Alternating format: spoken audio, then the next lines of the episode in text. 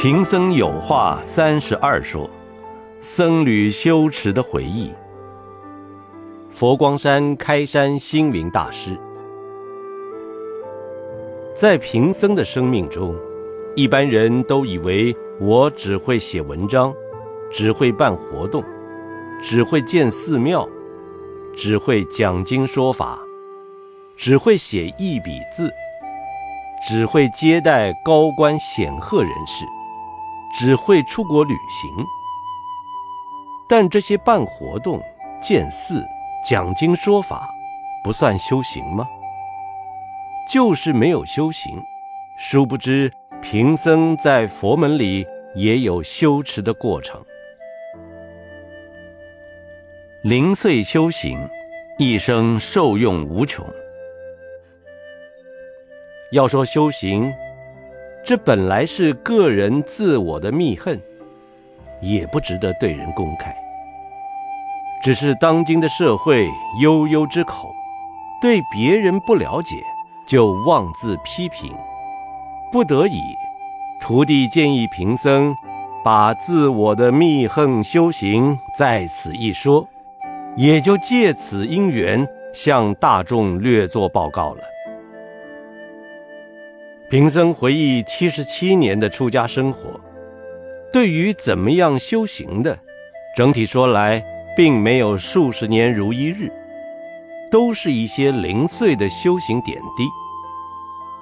尽管如此，贫僧的一生已经感受到受用无穷无尽了。论说修行，我从三四岁的时候。就跟着外婆在佛堂行走，跟着大人们念佛、绕佛、上供、礼拜。不过那个时候只把修行当作游戏而已。小孩子在佛堂里奔跑跳跃、胡乱说话，当然谈不上修行。真正要讲修行，就从十五岁开始说起吧。十五岁那一年。我奉师父之命求受三坛大戒。记得我还和师父说，受比丘三坛大戒要年满二十岁。我才十五岁，有资格受戒吗？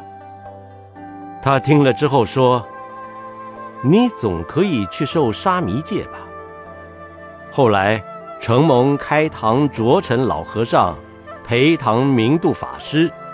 以及德界老和尚、若顺长老、结魔教授和尚、仁山法师等，都同意我受三坛大戒。在这许多长老的见证下，我十五岁就完成了身为出家人必须具足的比丘三坛大戒了。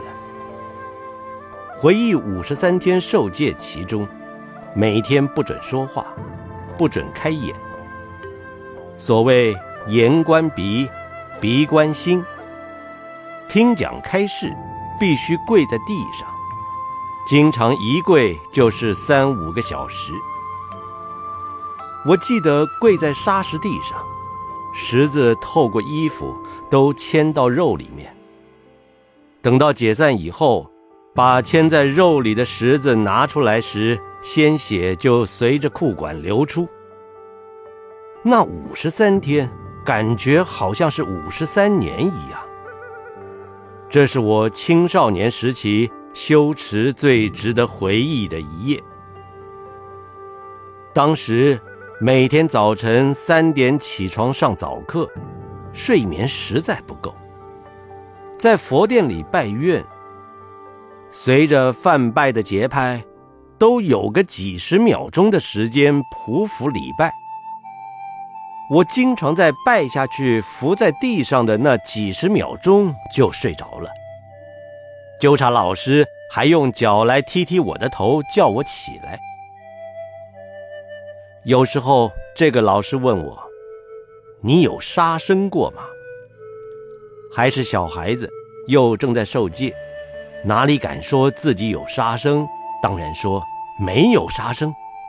老师的藤条随手立刻满头满身抽打，呵斥说：“你蚂蚁没有踏死过一只，蚊虫没有打死过一个吗？你说谎啊！老师这样一说，我说没有杀生，确实也是说谎。觉得老师打的也对。另外一位老师又问：“你有杀生过吗？”我这时不敢说谎，只有说真话，承认有杀过。他又用杨柳枝一面打一面骂着：“你真罪过哟，你真罪过哟。”确实也不错，我真是罪过。总之一句，在受戒期中，这样说也被打，那样回答也是被打，所以后来老师经常有一些问话，我也就无奈地说：“老师，你要打。”就打吧，这就是我青少年的时候所受的僧门教育，是接受呢，还是幽默的抗议呢？现在也记不得了。受戒结束，必须在头顶上点燃香巴，表示身心供养佛教。一般人都点十二个香巴。家师可能怕我年幼，出家的定性不够。就交代为我燃香巴的老师把香巴点大一点，让出家人的记号明显，就不容易离开佛门了。通常十二个香灰点燃以后，慢慢烧到头上，就会自然熄灭。但是为我烧戒疤的老师，等到香灰接触到我头顶的时候，他像吹锅腔吹火一样用力一吹，这么一来。火势膨胀，十二个香疤连结成一个，我的头盖骨烧的都凹下去了。从此没有记忆力，甚至剃头都不方便，因为头顶上有个窟窿。这算是苦难呢，还是修行呢？现在回想起来，也很难说。半夜拜佛。忽然心开意解，不过贫僧因此变得笨拙，完全失去了记忆力，不会背诵经文。对于课堂所学的内容，读了就忘，可以说天天都被老师罚跪打骂。有一次又因为不会背书而被打，老师一边抽打我的手心，一边说。你真笨哦！你要拜观世音菩萨求聪明智慧啊！在童年的心里，一听到老师这样的话，仿佛有了一线希望，毫无疑虑的觉得应该要求观世音菩萨，要拜观世音菩萨。但是在丛林里面，哪里准许个人到佛殿里去拜佛呢？所以，只有在半夜偷偷的起来拜佛。我静悄悄的找到一个小礼旁礼拜观世音菩萨，念着“悉发菩提心，莲花遍地生，弟子心朦胧，礼拜观世音，求聪明，拜智慧，南无大慈大悲观世音菩萨。”有人说，如此礼拜可以蒙观音菩萨摩顶受记，或者甘露灌顶。贫僧不敢乱说，自己都没有过这样的灵异奇遇。但半年后，我忽然心开意解，艰涩的经文，如古典文学的《古文观止》，几乎是念完一两次之后就能背诵。有人说。贫僧开悟了，贫僧不敢这么承担。悟道要佛陀来印证。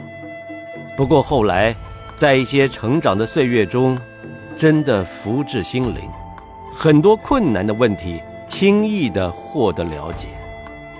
这应该算是贫僧第一次觉得佛教的修持功德，实在像高山巍巍乎，像大海浩浩乎。真是佛恩浩荡，从此谨记心中，信心不断增上。南北弘法，电灯杆当念珠。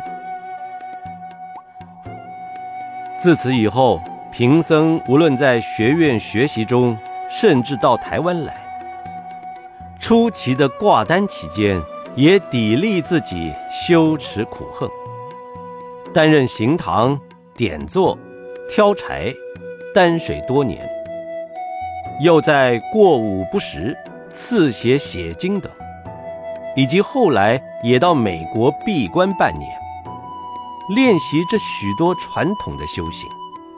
这本来不算什么，只是在此略说一二，说明在佛门的修持历程，贫僧都有过体验。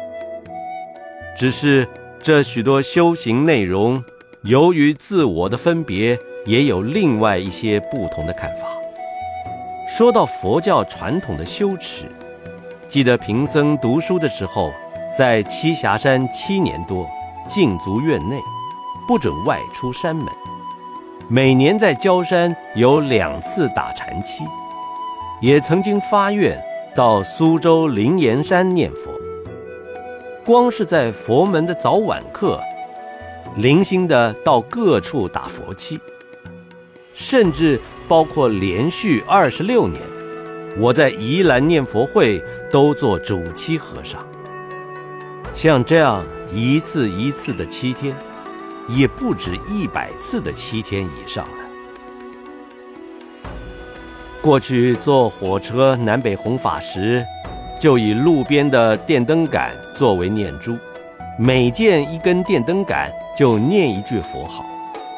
见到路上一个行人，就念一句佛号。没有人有电灯杆，我就以一根电灯杆念一声佛号。没有电灯杆，有土地，我就一块田地念一句佛号。贫僧的心愿是，要把全世界和我的佛号融合，能够普遍虚空，遍满法界。现在佛光山有禅堂，每天钟板不断；有净业林念佛堂，六时佛声不断。当然，我无法每天与大众共修，但过去传统的修持，在我的生命中也占据了大部分的时间。何处修行，服务发心苦恨。三十岁以后，贫僧的思想有所改变。我觉得修行不是在形式上，也不是在口边，更不是装模作样的，真才实学非常重要。所谓真才实学，除了不断提倡简约，自己也实践简朴的生活，一饭一菜的简食，睡觉时只有一张沙发。一张座椅，就是睡在地上，贫僧也都能心安理得、随缘自在。所谓修行，贫僧认为，人间佛教应该重视生活中的行住坐卧、衣食住行，甚至任何作物劳动，也要当成修行。像禅门祖师大德。大都是从作物中砥砺自己，成就修行。好比多年前我在讲演集里曾经举过的例子：雪峰禅师在洞山座下任饭头，灵佑禅师在百丈座下任点座，庆珠禅师在龟山座下任米头，道匡禅师。在昭庆座下任统头，冠希禅师在墨山座下任源头，少远禅师在石门座下任田头，小聪禅师在云居座下任灯头，基山禅师在头子座下任柴头，一怀禅师在翠峰座下任水头。佛心禅师在海印座下任镜头，懒荣禅师点座，印光大师行堂等等。他们都是开悟的高僧大德，不从这许多作物去体证，怎么能悟道呢？所以，服务就是修行，发心就是修行，苦恨就是修行。在人间佛教里，贫僧也体会到，居家的修行，工作上的修行，人我关系的修行，以及在五欲六尘里如何克制自己、超越自己，是升华自己的修行。像搭飞机到世界弘法，别人是长途旅行为畏途，觉得飞得很辛苦。但我在飞机上一样忙碌，忙着看书，忙着写文章，不去想时间，只想工作。再远的路程也很快就到达目的地了。因此，我把修行改作修心，因为修心是要从内心变化气质，净化心灵，净化自己的思想身心。长养自己的道德观念，做人正派，就像八正道里的正见、正思维。所谓佛法无量义，应以正为本，等于儒家所说：宁可正而不足，不可邪而有余。这是重要的行事原则，才能算是真的修行。人间佛教，佛陀所说皆是。贫僧一生提倡人间佛教，实在说，人间佛教并不是哪一代祖师发明的。人间佛教的发明者是释迦牟尼佛，因为他没有对天人说法，也没有对地狱畜生说法，他是人间的佛陀。完全对人间弘道传教，这不就是人间佛教吗？世界上的生命都非常可贵，但人类之所以为万物之灵，是因为在一切众生中，只有人头顶着青天，脚踩着大地，顶天立地，不像猪马牛羊背朝天。此外，只有人有信仰。信仰中，不要相信权威，不要相信传说。佛说：“自依止，法依止，莫亦依止。”这是多么伟大、崇高、究竟的宣言！所谓人间佛教，对个人要讲究诚信，讲究正派，讲究慈悲，讲究结缘，最重要的。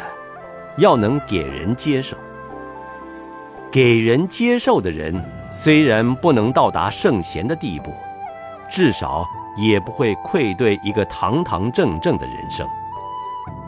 个人之外，对家庭要父慈子孝，兄友弟恭，这是传家之宝。做人处事方面，儒家的四维八德，佛教的五戒十善，都是人间的佛教。甚至于发菩提心、四无量心、四弘誓愿、六度万行、戒定慧三学，这些都是人间佛教。实践三好，人生善美圆满。十几年前，贫僧倡导三好运动，等于佛教讲的身口。意三业，即身体要做好事，口里要说好话，心中要存好念，也是现代人经常说的真善美的意思。口说好话，好话就是真话；身做好事，好事就是善事；心存好念，好念就是美学，就是美心。身口意的三好，不就是真善美了吗？在国际佛光会里，除了提倡四句偈、八句宣言，尤其重视五和的人间佛教。所谓五和，第一，自心和悦；第二，家庭和顺；第三，人我和敬；第四，社会和谐；第五，世界和平。在佛陀纪念馆，贫僧也用一教、二众、三好、四给、五和、六度。七戒、八道，作为八塔的命名，真能做到八塔的内容，也就是人生圆满的境界。人生的圆满，不就能和佛陀相应了吗？正如六祖慧能大师所言：“佛法在世间，不离世间觉；离世求菩提，犹如觅兔角。”平常生活都是我们修正、净化、升华自己的修行因缘。佛陀纪念馆的兴建，主要的就是要宣扬文化、提倡教育、宣扬人间佛教。现在社会上的名人、学者、教授，也都在探讨人间佛教，尤其中国大陆特别接受过去太虚大师。和赵朴初居士等人提倡的人间佛教，他们热心推动，我也给予随缘赞助响应。曾有一位信徒这么说：“师傅，如果你们都去闭关或入山修行，谁来接引我们、教化我们？”诚然，修行是非常重要的，但修行。绝非以遁世避俗来作为逃脱现实的借口，也不能以此自我标榜、图博虚名，更不可巧立名目、哗众取宠。修行并非空洞虚无的口号，而应该是脚踏实地的自我健全、牺牲奉献。人间佛教的光芒，今后普照大地。成为僧性的修行准则，不亦宜乎。